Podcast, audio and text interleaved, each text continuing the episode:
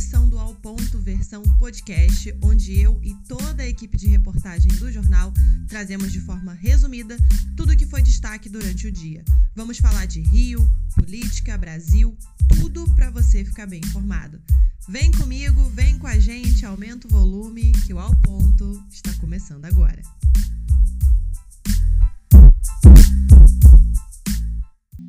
Gente abre essa edição trazendo uma informação importantíssima de um caso de picaretagem que chocou quem passou pelo maior festival de música no Rio de Janeiro, Rock in Rio. A Raíssa Martins tem mais informações pra gente, veja só.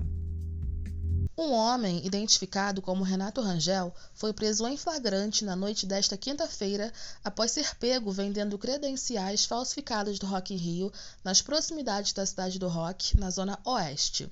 O caso foi denunciado pela síndica de um condomínio da região à subprefeitura de Jacarepaguá, que acionou a Polícia Militar para investigar o caso.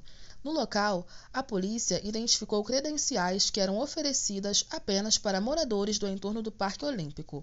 Ao todo, cerca de 10 adesivos foram encontrados com o criminoso. A impressão das credenciais acontecia a menos de 2 quilômetros do evento em uma gráfica na Avenida Salvador Allende, em Jacarepaguá, na zona oeste da cidade. Já os produtos que eram vendidos ilegalmente foram apreendidos e confiscados pelas autoridades responsáveis pela investigação. Vamos falar de política? A nova pesquisa de intenção de voto dos presidenciáveis foi divulgada hoje. Igor Parente traz mais detalhes. Veja.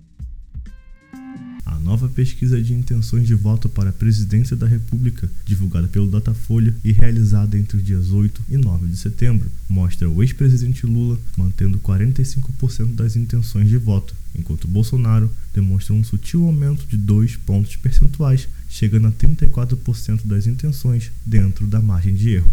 Os demais candidatos também não tiveram mudanças significativas, com Ciro Gomes oscilando de 9% para 7% e Simone Tebet se mantendo com 5%.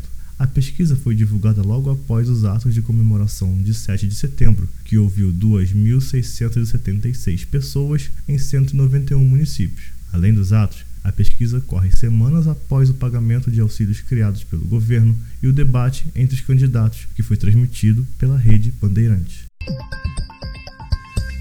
Ainda sobre política, o presidente Jair Bolsonaro discursou na Assembleia Geral da ONU em Nova York. Hoje, Igor Parente acompanhou e tem mais informações para gente. Nesta terça, dia 20, o presidente e candidato à reeleição, Jair Bolsonaro, discursou na Assembleia Geral da Organização das Nações Unidas, a ONU, em Nova York, nos Estados Unidos. Bolsonaro fez um balanço das ações de seu governo e citou a criação do Auxílio Brasil, a redução de impostos para a queda do preço dos combustíveis e a privatização de empresas estatais. Além disso, aproveitou para falar sobre sua campanha e atacar a gestão do ex-presidente Lula, seu atual concorrente para as eleições de 2022. Por tradição, o Brasil é sempre o primeiro país a fazer o seu discurso na abertura da Assembleia da ONU, que conta com a presença de 193 nações do mundo todo. Antes de Bolsonaro, o secretário-geral da ONU, Antônio Guterres, e o presidente da Assembleia, Kisaba Korose, fizeram o uso da palavra. A reportagem Hora do Esporte, um caso de assédio durante o jogo do Flamengo e Vélez está gerando revolta nas redes sociais. Ouça detalhes. Torcedor do Flamengo, detido após assediar e importunar sexualmente uma repórter durante transmissão ao vivo do jogo Flamengo e Vélez, foi solto nesta quinta-feira. Marcelo Benevides Silva teve a liberdade concedida pelo juiz Marcelo Rubioli da primeira vara criminal do Tribunal de Justiça do Estado do Rio de Janeiro.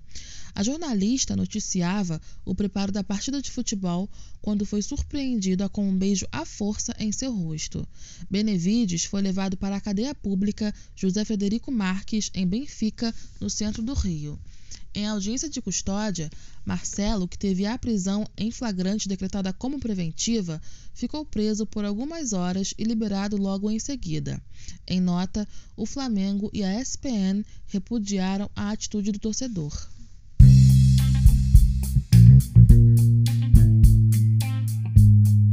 Pessoal, esse foi o nosso Ao Ponto de hoje. Quero agradecer pela sua audiência e te convidar para saber mais informações e acessar o nosso site www.ao.noticias.com.br. Fique por dentro de tudo que está acontecendo. A gente vai ficando por aqui e aguarda você até a próxima.